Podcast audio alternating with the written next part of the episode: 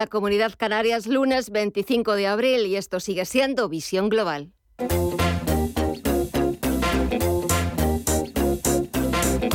Esto es Visión Global con Gema González.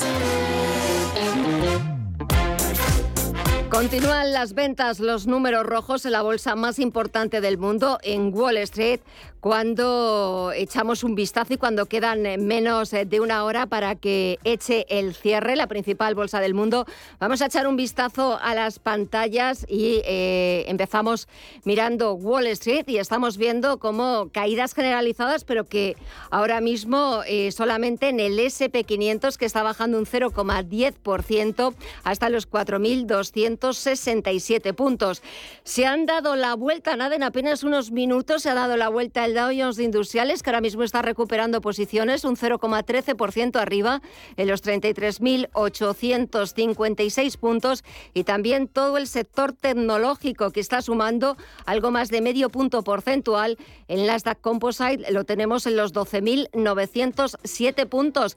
Y según fuentes cercanas a la negociación, esa información que hoy publicaba Wall Street Journal, Elon Musk habría cerrado el acuerdo de compra de Twitter por 40 mil millones de dólares. Enseguida vamos a echar un vistazo para ver qué es lo que está haciendo eh, Twitter y qué es lo que está haciendo también Tesla, la compañía de Elon Musk en el mercado, para ver cómo están reaccionando a esa información. Es cierto que los últimos días ya se venía rumoreando con la nueva, los nuevos planes que tenía el fundador de, de Tesla por hacerse con la compañía del pajarito azul. Lo hemos contado hace unos, nos lo ha contado hace unos minutos eh, Mirella y que nos va a contar también ahora. Mirella, ¿cómo está en tiempo real? Háblanos de Twitter, la protagonista del día, 44 mil millones de dólares. ¿Qué es lo que está haciendo ahora mismo en bolsa? Pues está subiendo un 5, más de un 5,5% ahora mismo y Tesla por su parte cae un 1,6%. Eh, con el anuncio de esa compra por parte de su CEO a la red social del pajarito, que veremos a ver cómo le sigue yendo a la red social y cómo siguen reaccionando los accionistas a, esa compra del CEO de Tesla. Exactamente, vemos subidas para, para Twitter.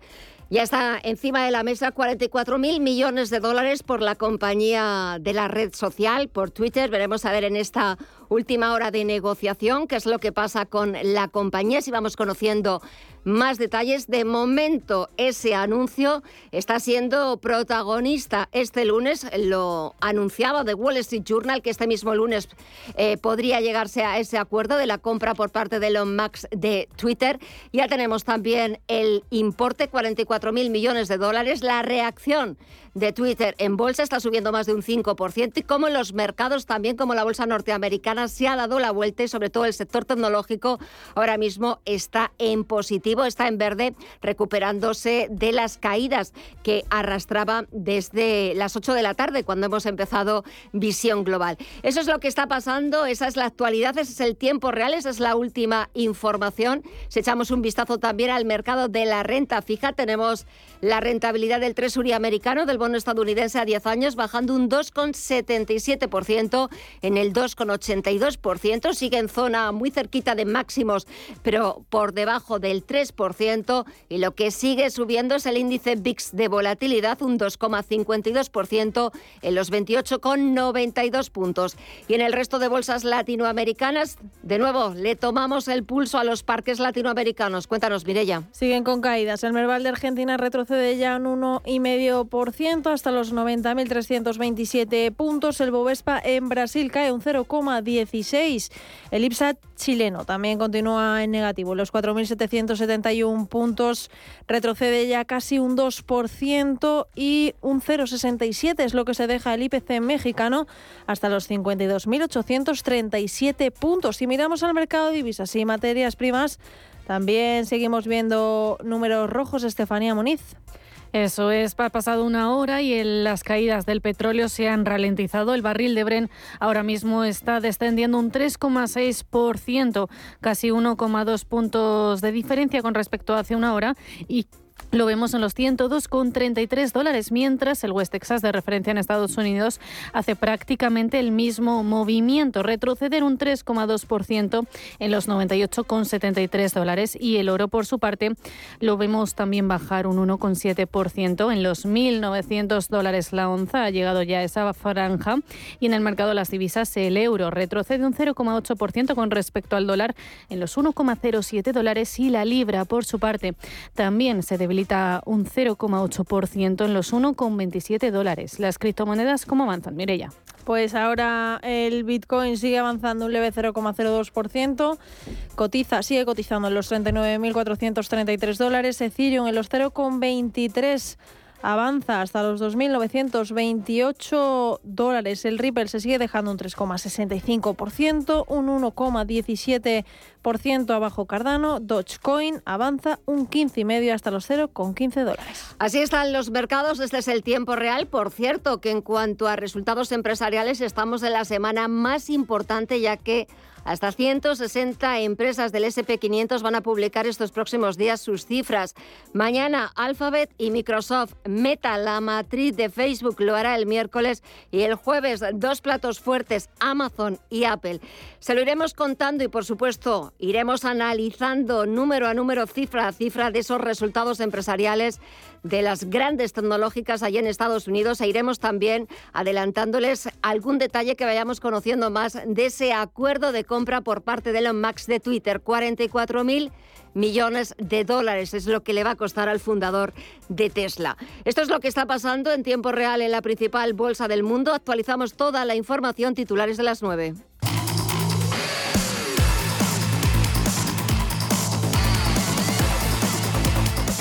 Ni acuerdo salarial con los empresarios ni pacto de rentas con el gobierno. Este es de momento el escenario inmediato que han dibujado este lunes los líderes sindicales de comisiones obreras y de UGT.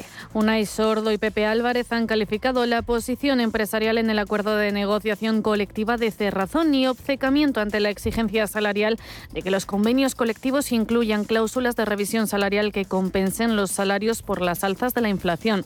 La solución, según los líderes sindicales, es subir salarios contener precios y más igualdad, que además es el lema de las movilizaciones del próximo primero de mayo. Mientras el presidente del Gobierno, Pedro Sánchez, pide a sus socios el mayor acuerdo para sacar adelante su plan anticrisis en el Congreso. El Ejecutivo se enfrenta a una votación clave este jueves con los partidos nacionalistas e independentistas en pie de guerra por el caso del espionaje con el programa Pegasus. El ministro de la Presidencia, Félix Bolaños, asegura que colaborarán con la justicia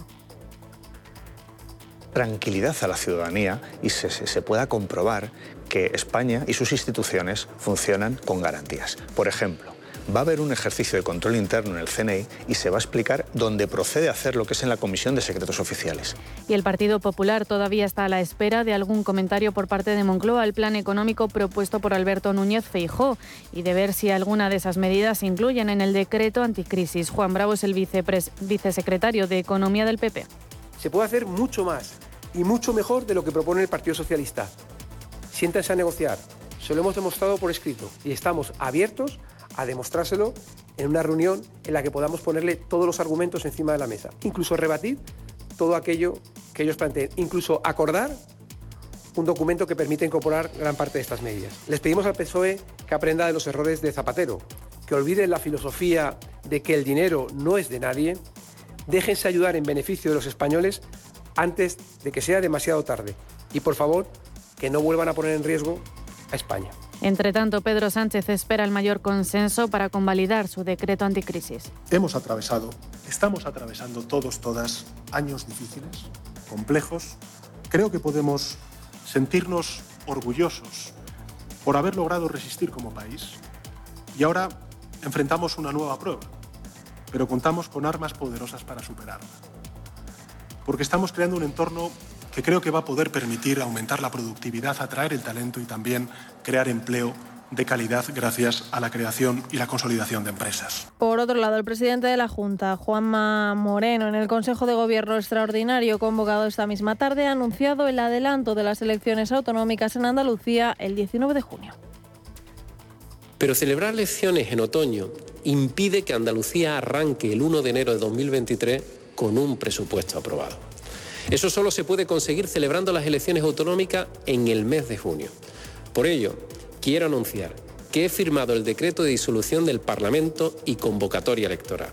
Las elecciones autonómicas se celebrarán el domingo 19 de junio. Moreno ha destacado que la necesidad de empezar el 1 de enero de 2023 con unos nuevos presupuestos ha sido el motivo del adelanto de las elecciones autonómicas. Ha recordado también que el actual despliegue financiero del gobierno andaluz es del 2021, cuando todavía no había estallado la guerra en Ucrania ni se habían disparado los precios de los combustibles. Por otra parte, reunión al máximo nivel mañana en Bruselas entre la responsable de competencia, Margaret Vestager y la ministra de Transición Ecológica, Teresa Rivera, y su homólogo portugués. La reunión se produce mientras Madrid y Lisboa negocian con Bruselas la llamada excepción ibérica, por la que pretenden de forma temporal limitar el precio del gas hasta finales de año a 30 euros el megavatio hora y que las centrales de ciclo combinado sean compensadas por la diferencia, según el sistema que dejaría el precio de la luz en unos 125 euros. No obstante, el sector advierte de que la potencial intervención del mercado no alinea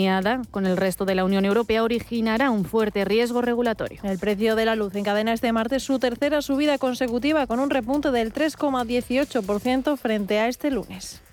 En concreto, el precio medio del pool para este martes se situará en los 233,78 euros el megavatio hora, lo que supone 7,21 euros más que los 226,57 euros de media desde el lunes. El precio máximo se dará entre las 10 y las 11 horas de la noche con 270 euros, mientras que el mínimo será de 205 euros entre las 4 y las 5 de la tarde. Frente a hace un año, el precio medio de la electricidad será un 207,65, más caro que los 75,99 euros megavatio hora del 26 de abril de 2021. Y la caída de las matriculaciones en España ha provocado que en el primer trimestre del año se hayan comercializado más vehículos de más de 15 años que coches nuevos. Según datos del, de Gambam, entre enero y marzo se vendieron 167.120 vehículos de más de 15 años frente a los 164.399 coches nuevos que se matricularon en el mismo periodo. Esta distorsión del mercado se ha generado porque las automovilísticas, ante la escasez de la oferta, han priorizado el mercado de particulares y han relegado a canales como el alquilador. Y terminamos con, una, con esa información que conocíamos nada hace escasos minutos. Finalmente, Elon Musk se ha hecho con Twitter, con la compañía del pajarito azul, con la red social, por 44 mil millones de dólares, lo que supone valorar a la compañía en 54,20 dólares por acción. Ahora mismo Twitter está sumando un 6,38%, está por encima de los 52 dólares y el CEO de Twitter se va a dirigir a sus empleados a las 2 eh, de la tarde, era hora estadounidense, hora del Pacífico, aproximadamente serán las 11 de la noche, hora española. Al final, una información que ya veníamos hablando de ella en los últimos eh, días, pero hoy ya se ha hecho efectiva ese anuncio de compra de Elon Musk eh, de Twitter por 44 mil millones de dólares.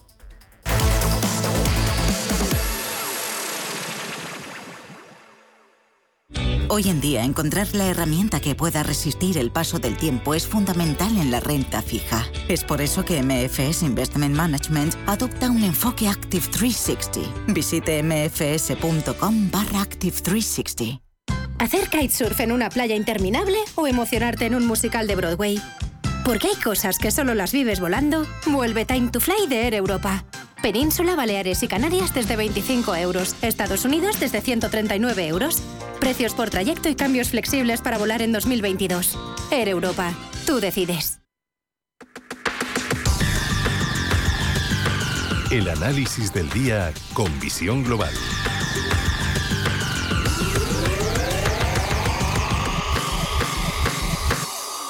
Y saludamos a Ricardo González, es gestor de GPM y autor del libro El Código de Wall Street. Ricardo, muy buenas noches.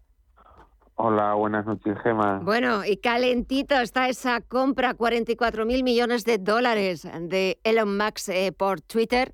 El CEO de Twitter va a dirigirse a sus empleados a las 2 de la tarde, hora del Pacífico, unas aproximadamente las 11 de la noche, hora española. 44 mil millones de dólares. ¿Qué te parece la operación? Quién sale, quién sale ganando, qué puede aportar el señor Elon Musk a Twitter. Pues está todo por ver, ¿no? Desde luego, lo que sucede ya con Twitter una vez eh, es adquirida por Elon Musk es que para los inversores eh, ya dejará de tener atractivo porque va a convertirse en una empresa privada y dejará dejará de cotizar, ¿no? Eh, se estima que el precio de la oferta son de 54,20 dólares por, por acción y si ya está aprobada, pues ese sería el, el precio en el que el rango de precio en el que se movería hasta que se excluyese de los mercados.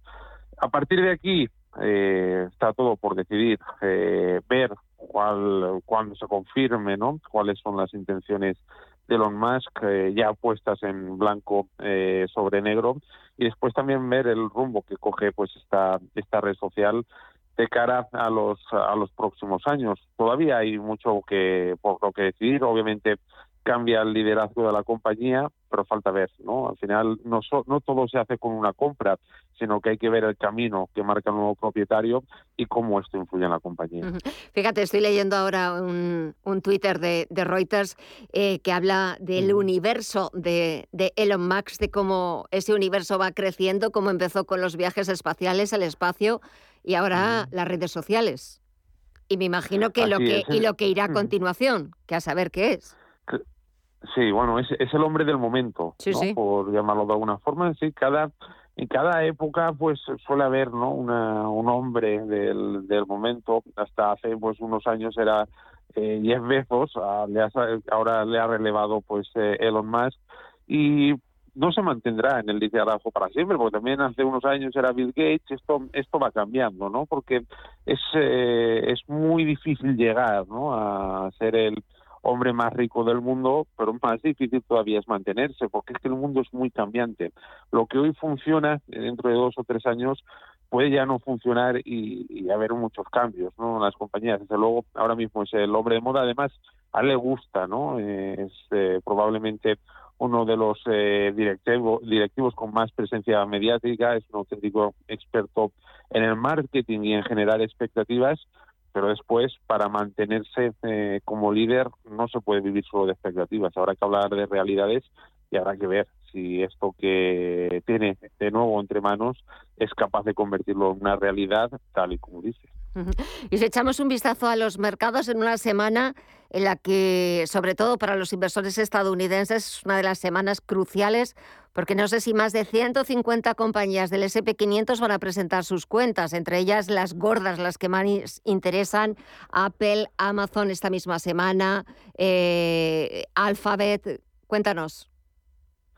Bueno, eh, los mercados ya vienen descontando desde hace semanas que los resultados empresariales ya van a estar por, por debajo de lo que eran en trimestres anteriores, o, al menos en cuanto a las expectativas que teníamos en trimestres anteriores. Habrá que ver ¿no? Eh, cuánto han bajado pues eh, esos, esos resultados, cuánto han empeorado debido a la inflación, cómo son las empresas capaces de adaptarse a este entorno, pero desde luego yo siempre he comentado por aquí, ¿no? Que las temporadas de resultados eh, suelen ir en línea con lo que marca el mercado, porque el mercado ya está descontando lo que se espera. al igual que en trimestres anteriores estábamos en una tendencia claramente alcista en los principales índices, ahora mismo esa tendencia ya empieza a ser bajista, ya empezó a ser bajista en el primer trimestre de este año 2022 y si la historia sirve como guía, esa tendencia bajista pues estaría diciendo que la temporada de resultados puede empezar a ser más negativa que en trimestres anteriores. Eh, hemos visto también cómo a las 8 de la tarde, cuando empezábamos Visión Global, eh, las caídas eran generalizadas en la bolsa norteamericana eh, y cómo ahora se han dado la vuelta. estamos viendo subidas, sobre todo para el sector tecnológico y también los inversores con la mirada puesta en la reunión la próxima semana de la Reserva Federal Norteamericana donde ya está absolutamente descontado. No creo que haya una voz discordante que hable de una subida de 50 puntos básicos. Bueno, eh, pensemos, estábamos comentando anteriormente que estamos en una tendencia bajista. Una de las cosas características de las tendencias bajistas es que hay mucha volatilidad. Es decir, es muy fácil ver que se inicia la sesión con una caída del 1% y terminar en positivo o al revés, o incluso empezar en positivo, subida de 0,5 y terminar cayendo un 2%. Esto es algo típico dentro de tendencias bajistas de medio plazo. A partir de aquí, hay que tener en cuenta que el escenario actual es muy delicado. ¿Por qué? Porque la economía está en desaceleración y los bancos centrales, por la presión inflacionista que hay, solo tienen un camino que es poner freno a esa inflación y por lo tanto son políticas restrictivas si juntamos desaceleración económica con políticas restrictivas, no es un buen entorno para el mercado. Desde luego, no es tan favorable como el que hemos tenido en eh, los últimos años. Es un entorno mucho más complejo. Y en cuanto a la subida de tipos de interés, evidentemente ahora mismo nadie lo pone en duda, es el camino eh, que está siguiendo la Reserva Federal. Ahora serán 50 puntos básicos, pero es que en la próxima reunión probablemente sean otros 50 puntos básicos más si la situación en la inflación no cambia, que no tiene pinta de hacerlo. Y mientras aquí en Europa, Christine Lagarde todavía se lo está pensando. Sí, en Europa como siempre vamos vamos vamos muy muy por vamos muy por detrás, por desgracia. Y lo que más me preocupa es que Estados Unidos en los últimos años ha iniciado una senda clarísima de crecimiento. Hemos visto los índices en máximos históricos y Europa no ha sido capaz de seguir esa, esa tendencia alcista. ¿Por qué? porque en Estados Unidos tiene mucho peso la tecnología, hay mucha innovación tecnológica, y en Europa es todo, pues eh, a la hora de moverse parece todo mucho más mastodóntico, somos mucho menos ágiles a la hora de innovar en, nuevos negocios. Preocupa también pues eh, países obviamente pues como España, que no han sido capaces tampoco de sumarse al carro del último ciclo alcista, porque en el momento que se inicia un nuevo ciclo bajista probablemente nos pille peor, peor preparados, ¿no? Y además unas deudas a nivel eh, estatal eh, que son muy importantes. También es cierto que la inflación, pues lo que provoca en la deuda de los estados es que nominalmente esa, esa carga ¿no? de, deuda se minimice, es decir, la inflación beneficia a los estados, lo cual también es preocupante porque puede que no hagan todo lo que sea necesario para, para contrarrestarla. ¿Y alguna recomendación, algún consejo? Porque es verdad que vamos a asistir mm. a sesiones de, volatilidad, un poco ver también el futuro que le va a deparar a Twitter o eh, ver en qué va a mm. consistir los nuevos planes del señor Elon Musk y en estos próximos días mm. en los que también vamos a estar pendientes de esas cuentas de muchas empresas en Estados Unidos. ¿Por qué apostarías? Bueno, mira, hay que tener en cuenta, para mí son clave dos cosas ahora mismo. Las materias primas siguen funcionando bien a pesar del retroceso de la semana pasada. Dentro de los grandes grupos que es renta fija, renta variable y materias primas, las materias primas siguen siendo las ganadoras. Y por otro lado, en Estados Unidos estamos viendo una clara rotación sectorial en, los, en las últimas semanas hacia sectores de corte defensivo, el sector de productores de comida, el sector de vida, el sector de las utilities, el sector de las eléctricas. Está entrando dinero en esos sectores. Por lo tanto, si queremos seguir expuestos a renta variable, ahora mismo los sectores que mejor están funcionando son esos, unidos a los ligados a materias primas petroleras y metalúrgicas. Ahí es donde tendría el punto de mira en la renta variable. Pues tomamos nota y me quedo con el análisis de todos los lunes de Ricardo González, gestor de GPM y autor del libro El Código de Wall Street. Que pases una muy buena semana y hasta pronto. Un fuerte abrazo. Gracias. Gracias. Buenas noches. Buenas noches.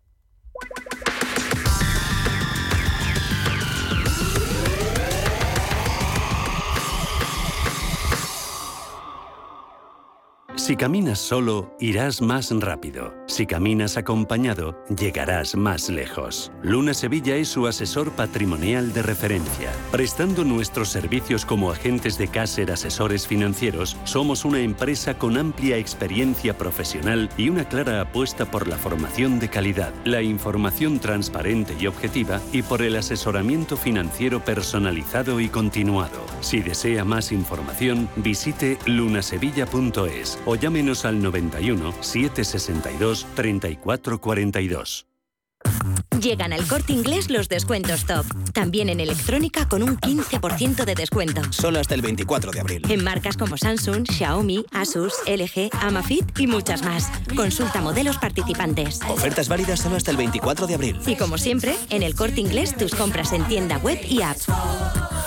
Antes de que amanezca te acompaña, escucha y ameniza las mañanas en Radio Intereconomía. No olvides participar los últimos viernes de cada mes en nuestro sorteo con grandes regalos y obsequios llamando al 91 53 318 51. Antes de que amanezca, con Willy Sancho Muela, de martes a viernes de 6 a 7 de la mañana en Radio Intereconomía. Visión Global. Los mercados. Bontobel Asset Management patrocina este espacio. de vuelta a las principales bolsas europeas, el IBEX 35 comienza la semana por debajo de los 8.600 puntos. Este lunes el selectivo del continuo español se ha dejado un 0,9% en los 8.574 puntos, Mireya.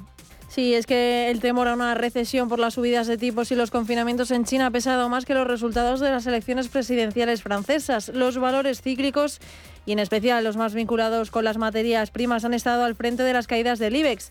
Las alertas procedentes de China han activado el correctivo en empresas como ArcelorMittal, que se ha desplomado un 8,63% y en menor medida en Repsol, con una caída del 4,47% y Acerinox que ha retrocedido un 4,49%. Por otro lado, el perfil más defensivo adoptado por los inversores ha beneficiado a un sector como es el de las utilities, empresas como Iberdrola, ha avanzado un 1,44%, Naturgy más de un 1%, Endesa un 0,81% y Red Eléctrica lo mismo.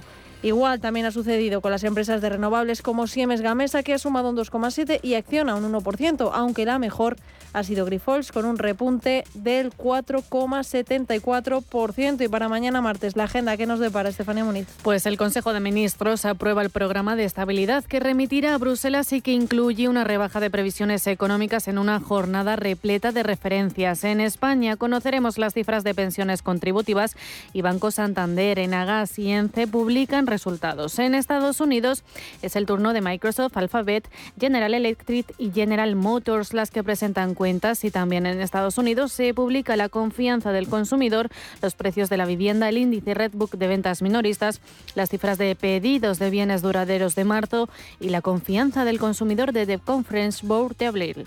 Bontobel Asset Management ha patrocinado este espacio.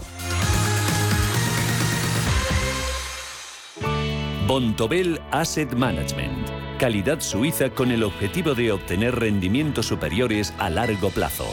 En Bontobel Asset Management siempre estamos a la vanguardia de las inversiones activas en bonos y acciones. Para más información, entre en nuestra página web bontobel.com barra am. Bontobel Asset Management, su especialista global en fondos de inversión.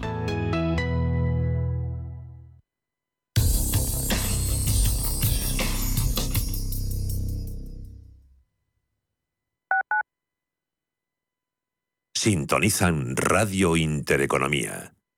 A la hora de alquilar mi casa tenía muchas dudas. ¿Y si no me pagan o no cuidan el piso? En Renta Garantizada cobrarás tu alquiler todos los meses y se encargarán de todas las gestiones por ti. Renta Garantizada, la única que asegura el cobro de tu alquiler. Alquila tu casa con total seguridad. Infórmate en el 910 1095 o en rentagarantizada.es. ¿No te gusta el fútbol? ¿No te gustan las carreras? Green es tu espacio. Daremos cabida al humor, las entrevistas, la belleza, las efemérides y a todo aquello que rompa la monotonía radiofónica del fin de semana. Escucha Green los domingos de 2 a 3 de la tarde en Radio Intereconomía. Más del 25% de la población en España se encuentra en riesgo de exclusión social. En la Fundación La Caixa facilitamos herramientas, metodologías y recursos a miles de entidades sociales para que las personas que más lo necesitan desarrollen su potencial. Solo es progreso si progresamos todos. Fundación La Caixa. Los nuevos conceptos energéticos son ya un presente. Por ello, en Radio Intereconomía nos sumamos cada semana a I Verde, un programa sostenible y eficiente, productivo e innovador en el que analizamos etiquetas tan conocidas como eco, cero, bajas emisiones, descarbonización o renovables. Recíclate cada martes de 2 a 3 de la tarde en Radio Intereconomía con José Luis Pichardo y descubre el futuro más verde.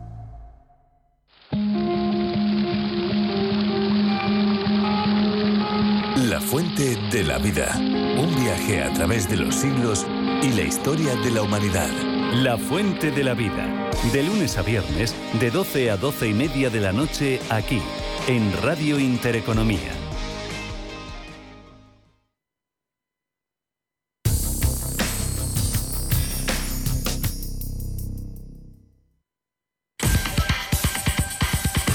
En Visión Global, las noticias empresariales.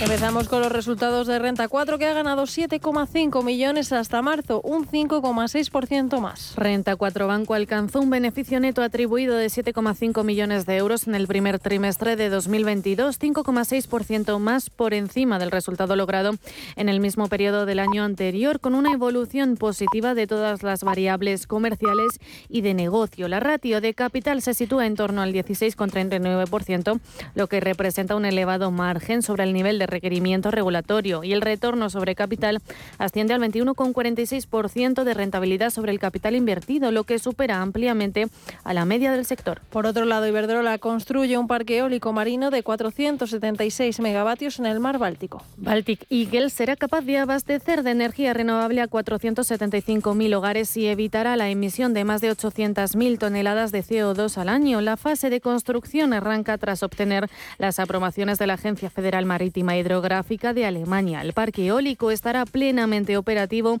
a finales de 2024. Coca-Cola se suma a las subidas de precios con un alza del 7% entre enero y marzo. La compañía de bebidas refrescantes anunció este lunes unos ingresos de 10.491 millones de dólares entre enero y marzo, unos 9.700 millones de euros al cambio actual y que representan un aumento del 16,3% respecto al mismo periodo del año anterior. A nivel orgánico, lo que excluye variaciones en el perímetro efectos cambiarios, el crecimiento fue del 18%. De ese porcentaje, siete puntos se debieron a los aumentos de precio que acometió para compensar las subidas de costes. Bimbo vende su negocio de confitería a Mondelez por 1.237 millones. La firma ha señalado que esta decisión estratégica permitirá al grupo convertirse en un líder mundial más fuerte en alimentos basados en granos y concentrarse en sus industrias de panificación y snacks. Por su parte, para Mondelez, empresa líder mundial en snacks, esta operación le permitirá duplicar el tamaño de su negocio en México, ampliar su presencia en el segmento de la confitería y le brindará también un atractivo punto de entrada a la categoría de chocolates en el país. Y por último, el metaverso llega al mundo físico. Meta abre una tienda de casi 500 metros para probar sus dispositivos. Meta abrirá el próximo 9 de mayo su primera tienda física en California, donde los compradores podrán probar y comprar dispositivos utilizados en la conexión con el mundo virtual, como las gafas de realidad virtual. En el espacio de casi 500 metros cuadrados, Meta ofrecerá demostraciones de algunos de sus productos más populares.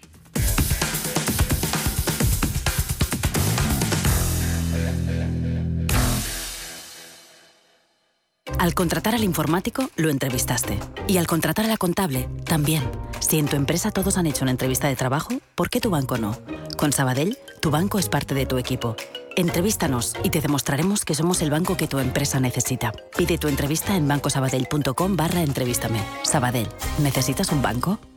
¿Quieres descubrir el futuro de la edificación? Te esperamos en Rebuild, la cita profesional para arquitectos, promotores y constructores que quieren impulsar sus proyectos a una nueva dimensión. Del 26 al 28 de abril en IFEMA, más de 350 marcas presentarán las últimas tendencias en construcción industrializada, tecnología y sostenibilidad, junto al Congreso Nacional de Arquitectura Avanzada y Construcción 4.0, con expertos de la talla de Ricardo Bofill, Zaha Hadid Architects, Biark Ingels Group, Iñaki Ábalos, entre muchos otros. Consigue tu entrada en rebuildexpo.com y nos vemos en IFEMA del 26 al 28 de abril. ¿Te apasionan los mercados financieros internacionales?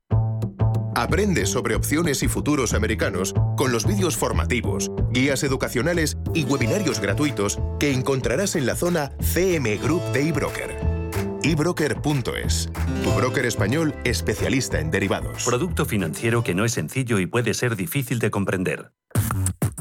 Llegan al corte inglés los descuentos top. La mejor selección de marcas top de moda, accesorios, deportes, hogar, con hasta un 30% de descuento. Roberto Berino, Jack Jones, Dim, Guess, Nike, Bra y muchas más. Solo hasta el 1 de mayo disfruta de descuentos top. Tus compras en el corte inglés en tienda web y app.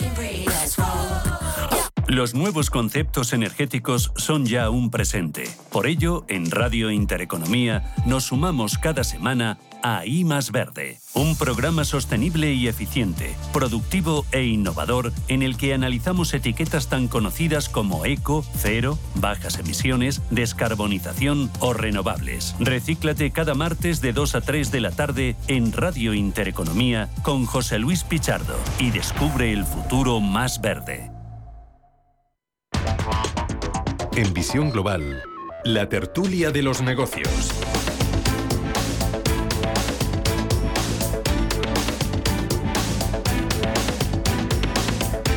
Comenzamos nuestro tiempo de tertulia saludando a Juan Iranzo, catedrático de Economía Aplicada de la UNED. Juan, muy buenas noches.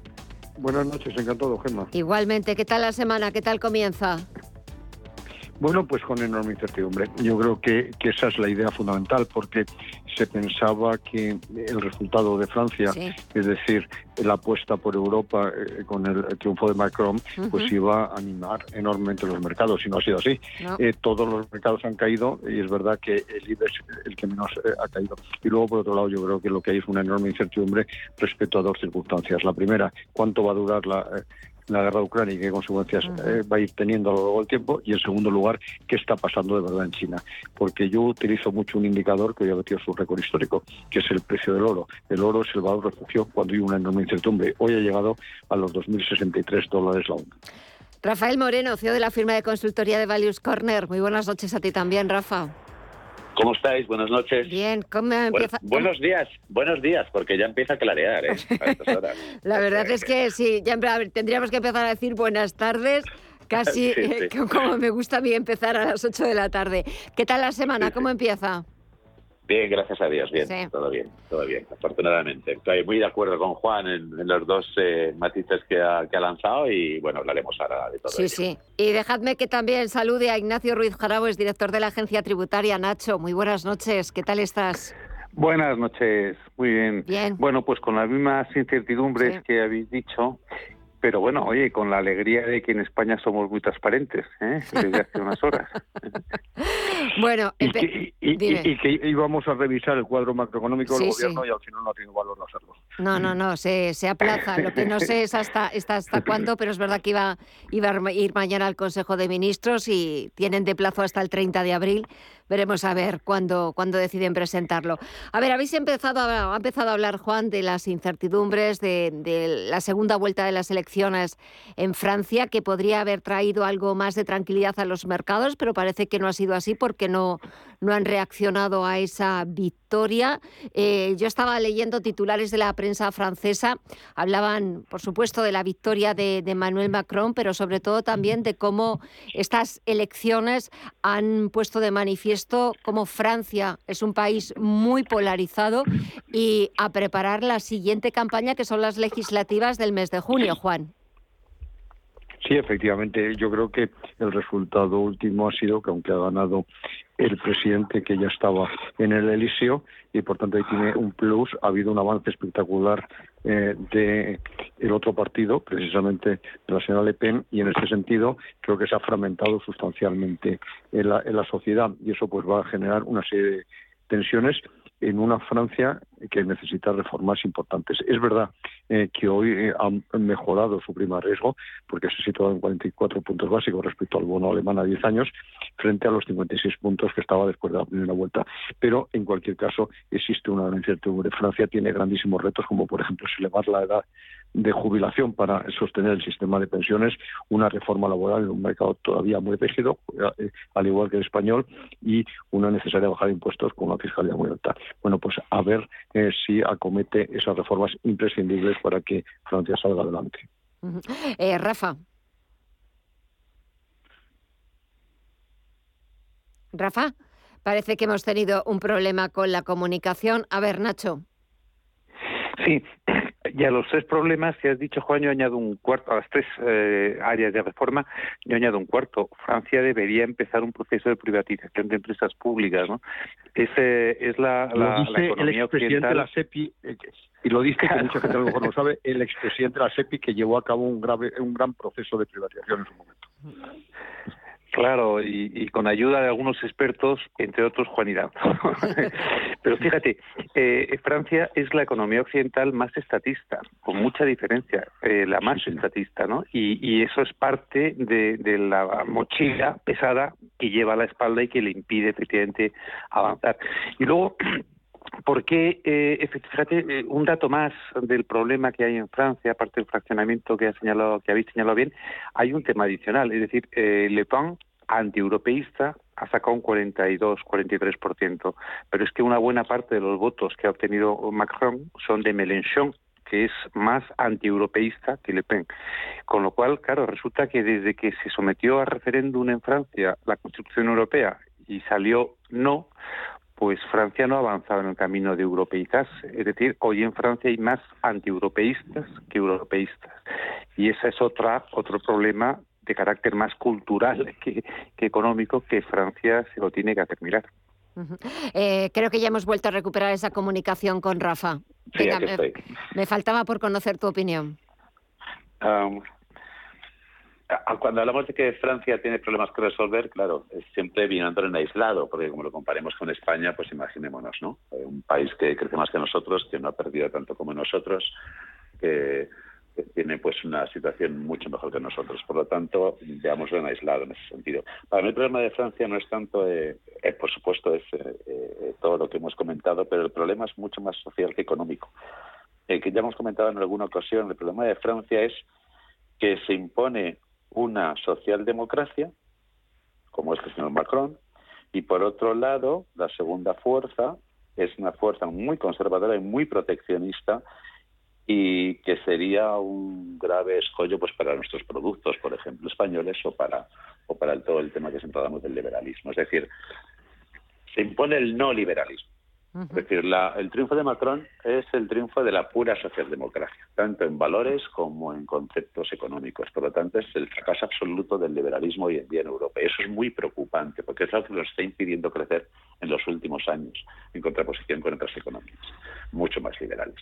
Cuando se habla en muchas ocasiones de que hay países eh, que tienen empleos basura o que hay países que son todos subterfugios que utilizamos en nuestro país porque nos da vergüenza eh, asumir que crecen mucho más, que crecen mucho mejor y que van mucho más rápido. Cuando desde aquí mucha gente se ríe con la falta de sanidad en Estados Unidos. O en Estados Unidos no hay paro, hay un paro estructural normal. En Estados Unidos tardas días semanas, como mucho, en conseguir empleo. Es decir, Europa se está quedando atrás. Se está quedando atrás desde un punto de vista, primero económico, por decirle no al liberalismo, y en segundo lugar, eh, socialmente. Socialmente, el, discurso que vio eh, Macron hace unos días, el 80% hablaba de ecologismo. El 80%. Sabemos que en el mundo en el mundo que rodea la palabra ecologismo hay una economía muy potente. Sabemos que hay una economía del océano, sabemos que hay una economía, una economía del agua, sabemos que hay una economía energética y sabemos que hay un crecimiento económico bien utilizado. Eso no cabe la menor duda. Pero el concepto social de darle a todo una vuelta verde, de, imponer ciertos criterios. Cuando estamos viendo a lo mejor que, países como Estados Unidos son los que los que mejor se comportan ambientalmente gracias a una cosa, por ejemplo, llamada fracking, y no por firmar protocolos ni convenios, y, por aquí fuera y por Europa pues somos más papistas que el Papa y encima pues les ponemos verde. Es decir, para mí las elecciones de Francia lo que corroboran es que el país o uno de los dos países más importantes de Europa tiene por un lado una socialdemocracia absolutamente eh, asentada, mayoritaria y que ha ganado las elecciones, y en contraposición a eso no hay un partido liberal. Hay un partido igual, eh, de conservador, muchísimo más proteccionista, por eso bienvenida sea la victoria de Macron en ese sentido para los productos españoles, y por lo tanto no hay una tercera vía que debería ser la primera, que es el liberalismo. Para mí es un fracaso absoluto del liberalismo en Europa y ya veremos a dónde nos lleva. Eh, Pero efectivamente es que volvemos a... A ver, primero Juan y después Nacho. A ver, Juan. No, que eh, como ha dicho muy bien Rafa, nuevamente los liberales volvemos a caber eh, eh, en un autobús, no en un taxi, pero sí en un autobús. De tal manera que en este momento estamos viviendo un proceso completamente inverso, que es lo que explica la gran incapacidad que tiene el mundo en general, pero sobre todo Europa, de superar la crisis y volver a, recaer permanentemente, porque de hecho Europa apenas sí había superado la crisis de 2008. De tal manera que esa es la primera idea. en segundo lugar, Europa ha decidido pegarse un tiro en el pie, un suicidio colectivo, que es la Agenda 2030. ¿Por qué? Porque Absolutamente. hay que replantearse muchos asuntos del medio ambiente, pero yo soy un firme creyente del desarrollo sostenible, como un equilibrio muy difícil entre crecimiento económico, cohesión social y protección del medio ambiente. Si tú haces excesivo hincapié en el medio ambiente, en los impuestos medioambientales, en los costes medioambientales, tú estás limitando la capacidad de crecimiento de bienestar del conjunto de la sociedad y estás perdiendo competitividad respecto a otras áreas. En lo único que sí que estoy absolutamente de acuerdo con Francia, y eso nos diferencia de España, es que consideran eh, eh, a la energía nuclear como energía verde y lo han impuesto a Europa. Y yo creo que, eso sí que es importante porque van a seguir apostando por nuevas centrales nucleares más pequeñas, entre 300 y 400 megavatios en lugar de los 930, 950 actuales, pero por reactor, pero en cualquier caso es una apuesta eh, muy valiente que el señor Solves, el señor Sánchez, perdón, debería de tener en cuenta. A ver, Nacho, que querías apuntar algo. Dos, dos apostillas, una a cada una de las dos intervenciones. Uh, fíjate, decía Rafa, eh, el domingo la dicotomía de los franceses era un conservadurismo estatista e intervencionista, una eh, opción socialdemócrata pura. Sí, socialdemócrata pura, pero que para ganar ha tenido que apoyarse en los votos de una extrema izquierda cuyo líder, Melenchón, anatemiza el mercado. No nos engañemos. Eh, no, dice por qué lo quiere sustituir, pero él dice que el mercado debe desaparecer. Eh, mm, hay que echarse a temblar, ¿no? Y con esos votos, que es con los que ha ganado esa socialdemocracia pura. Socialdemocracia pura sí, pero con los votos de alguien que quiere hacer desaparecer el mercado semejante barbarie. ¿no? Y, y luego una postilla también lo que ha dicho Juan, que coincido con él, efectivamente, en los vientos que corren hoy en, las élites europeas, y bueno, y quizá en la opinión pública influenciada por esto, efectivamente es un eh, ecologismo radical, ¿no? Yo, yo mantengo una, una opinión, y es que con los criterios con los que hoy se, se adoptan las decisiones eh, de políticas públicas, si se hubieran aplicado en la historia de la humanidad, siempre estaríamos todavía en la edad de piedra. ¿eh? Seguiríamos en la edad de piedra. Es decir, eh, mm, apuesto y aplaudo la, la, postura de Juan de que hay que reequilibrar los conceptos y los valores, porque apostar todo al, al ecologismo radical es suicidarnos como humanidad, efectivamente. Juan. No, que efectivamente, yo creo sinceramente que esto hay que replanteárselo muy seriamente y quizá eh, en la última cumbre del clima se empezó a cuestionar cuánto costaba esto, porque evidentemente eh, no es eh, gratuito y en este sentido hay que tener en cuenta varias cosas. Hoy se está hablando incluso de el decrecimiento como único mecanismo para sostener nuestros recursos energéticos, etcétera. Bueno, pues no es verdad. Si nosotros hubiéramos hecho caso al informe del Club de Roma que decía que eh, se emitió en el año 79 y decía textualmente que en el año 96 se acabaría la última gota de petróleo, bueno, pues nos hubiéramos estrellado. Era el eh, informe del crecimiento cero. Argumentaba que ya no podía crecer el mundo. Eso hubiese significado que países tan importantes como India, China, etcétera, seguían en el más absoluto de su desarrollo, igual que otros países emergentes. En segundo lugar, y, probablemente en España tampoco se hubiera sabido significante. En segundo lugar, evidentemente todos estamos a favor eh, de proteger el medio ambiente, pero hay que hacerlo de una manera racional y, además teniendo unos objetivos racionales. Yo lo primero que en este momento estoy cuestionando claramente es, si la subida de temperaturas que obviamente se está produciendo es natural, porque estaríamos probablemente ante el 500 un cambio climático de la historia, porque ha habido unos 500 anteriormente, o eh, ese cambio climático es por razones eh, inducidas por la, acción del hombre. Muy probablemente es el 500 un cambio climático, porque hay que recordar que los en la época de los romanos eh, eh, el siglo, por ejemplo, uno eh, después de Cristo, bueno, pues las temperaturas habían subido unos 3-4 grados, que era una barbaridad, y luego hubo una mini glaciación, y hay que recordar que esa mini glaciación va del siglo XV hasta el XIX, que en el siglo XIX se habla del Támesis congelado, etcétera. Por tanto, hay procesos eh, cíclicos vinculados a razones estrictamente físicas, es decir, la posición y la inclinación de la Tierra, su, eh, distancia respecto al Sol. ¿Eso qué quiere decir?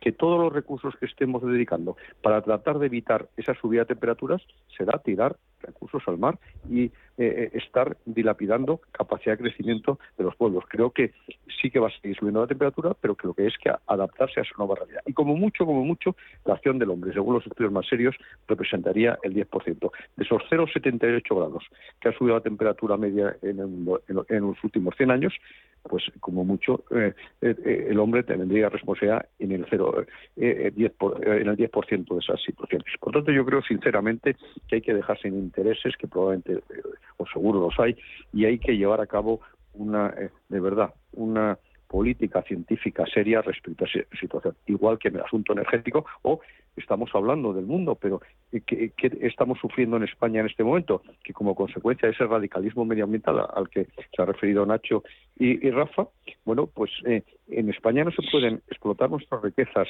eh, energéticas ni minerales en general. Nosotros tenemos probablemente gas que se podría obtener mediante fracking en, en el páramo de masas, por ejemplo. Nosotros tenemos eh, uranio que se ha prohibido explotar en Ciudad Rodrigo. Nosotros tenemos tierras raras. Bueno, pues la ley de cambio climático impide precisamente no solo explotar, sino explorar esos recursos o eh, eh, el petróleo convencional en Canarias.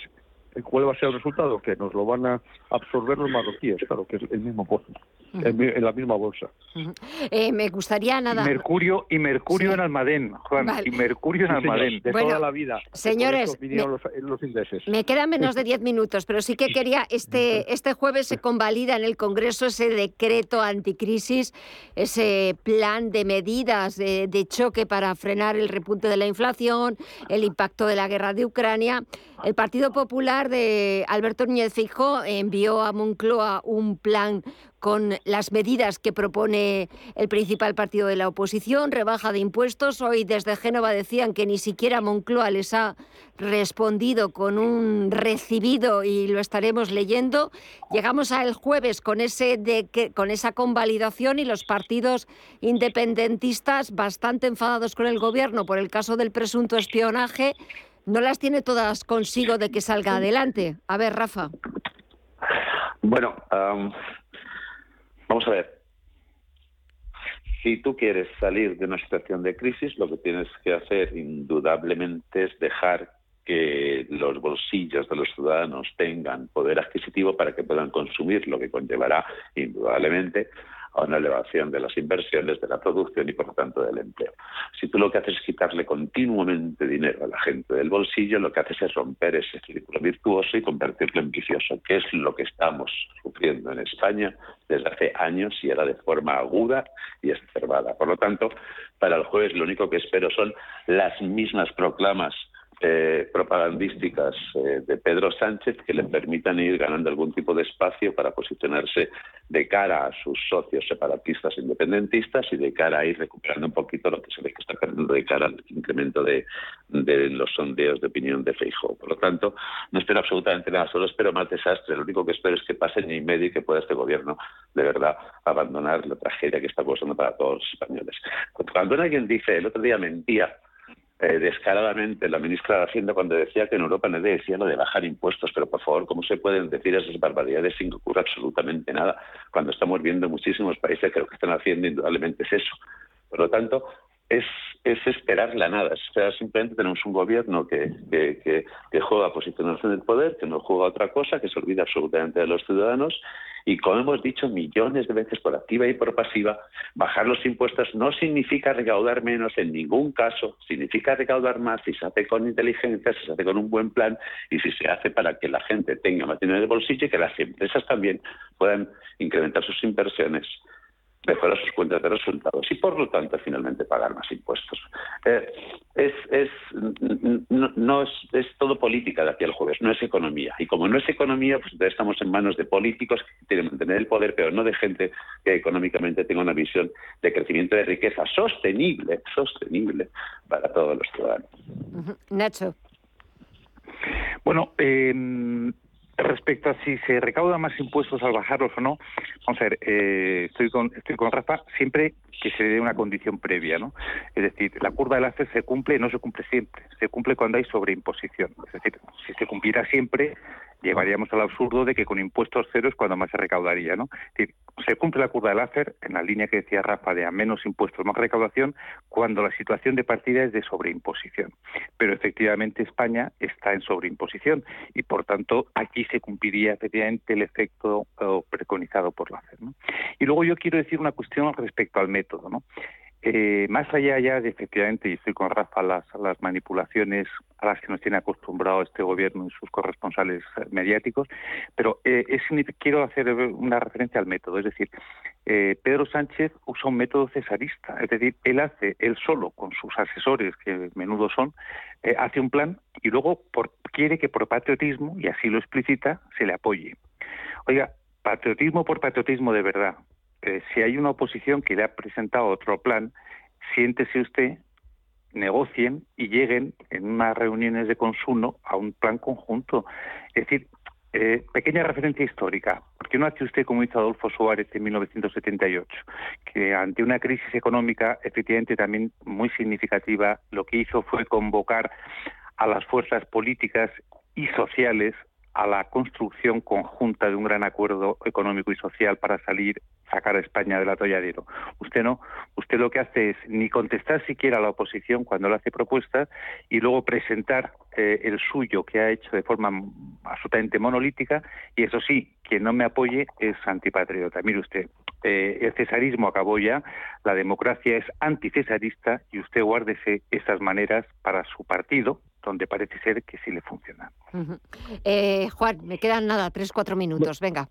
Hombre, ese, e, ese, cesarismo se ha puesto de manifiesto también y sobre todo en política exterior. Yo todavía estoy esperando una explicación, cuando menos explicación, no la decisión que ya se ha tomado del cambio en, el caso de la política eh, respecto al Sáhara y, Marruecos. Bueno, pues ese es el ejemplo de autoritarismo y de cesarismo. Dicho lo cual, eso aquí le lleva además en muchas ocasiones a tomar medidas absolutamente erróneas. En ese plan que hay que convalidar se cometen varios errores. En primer lugar, en bajar, en lugar de bajar los impuestos para luchar contra la inflación, como se hecho en la mayoría de los países, impuestos energéticos, lo que se ha hecho es subvencionar de una manera generalizada que aquí hemos criticado la gasolina. ¿Para qué? También lo hemos hablado. Para que cuando vas a la gasolina te digan, esta es la rebaja que hace el gobierno, porque las subvenciones eh, se personalizan y la baja de impuestos, que es lo más eficiente, se generalizan. Luego, por otro lado, un gravísimo error, una situación complicada, tan complicada como la que estamos viviendo, tú no puedes eliminar el despido eh, eh, por causas económicas.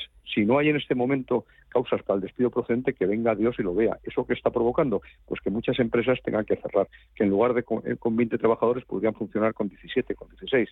Pero eh, como no pueden ajustarlo, salvo con unas indemnizaciones imposibles, que es eh, la indemnización del despido improcedente, pues terminan cerrando. Y luego, por otro lado, es que hay un mantra que Pedro Sánchez es incapaz de asumir, que es precisamente que hay que bajar impuestos, como muy bien decía Rafa y, Nacho, dentro de ese margen, porque cuando eh, eh le dibujó a Reagan precisamente esa famosa curva en una servilleta de papel que está en la cafetería de Harvard, ahora enmarcada, bueno, eh, decía, cuando los tipos son cero, la recaudación es cero, cuando los tipos son 100, la recaudación es cero también, claro, y lo que hay que buscar es el punto óptimo, y ese punto óptimo en España ha sido ampliamente eh, superado. Por tanto, claro que hay que bajar impuestos y eh, sobre todo derogar además el impuesto de patrimonio y el impuesto de sucesiones. Señores, ¿queréis añadir algo más? Rafa, Nacho. Bueno, oye, que viva el Betis, ¿no? Que aquí pues no se dice el pobre Betis nada. Hombre, por favor, por favor, viva el Betis, viva el Betis. ¿Pasa algo bueno que les ocurre? Pues fíjate. Yo no vi el... El, 19, el 19 de junio les va a ocurrir otra cosa buena también. ¿eh? ¿Ah, sí? Bueno, bueno, bueno, bueno. Sí. Hombre, claro, el 19 de junio se va a revalidar la derrota socialista en Andalucía, ¿no? a ver, bien, bien, bien, bien. De acuerdo. Efectivamente. De acuerdo. Sí, señor. Así. Pues eh, bueno, pues mira, eh, viva el Betis, man que pierda, ese siempre es como el lema del Betis, y sí. y, el y, el 19 de junio, elecciones anticipadas en Andalucía, era también eh, un rumor que se venía oyendo en, los últimas, en las últimas horas y lo ha confirmado el presidente de la Junta, Juanma Moreno, tras la reunión del Consejo de Gobierno, de que las elecciones se adelantan al 19 de junio. Señores, muchísimas gracias a los tres, a Juan, a Rafa y a Nacho por estos minutitos. De verdad que ha sido un placer escucharos. Veremos a ver qué es lo que pasa en los próximos días, sobre todo también como en Francia se preparan ya para esa tercera vuelta o las legislativas que también son en junio. Vamos a tener un mes de junio de lo más interesante y sobre todo a ver qué es lo que va sucediendo con ese cuadro macro que el gobierno debería presentar mañana y que lo, lo ha aplazado de momento sin día, que tampoco tiene mucho plazo porque el 30 de abril tiene que presentarlo a Bruselas. Veremos a ver si le cuadran los números, las cuentas o a ver qué pasa. Señores, que disfrutéis de la semana, que tengáis muy buena semana, cuidaros mucho y hasta la próxima. Un fuerte abrazo a los tres y muchas gracias, como siempre. Igualmente, Gemma. Buenas noches a todos. Adiós. Un abrazo. Buenas noches.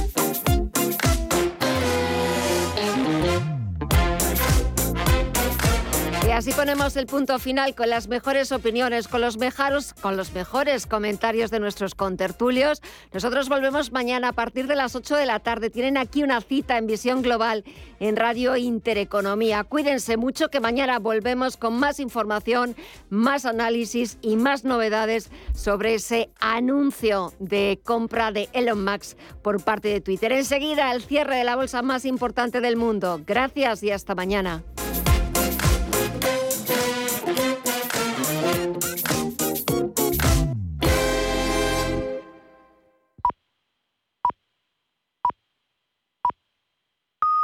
Son las 10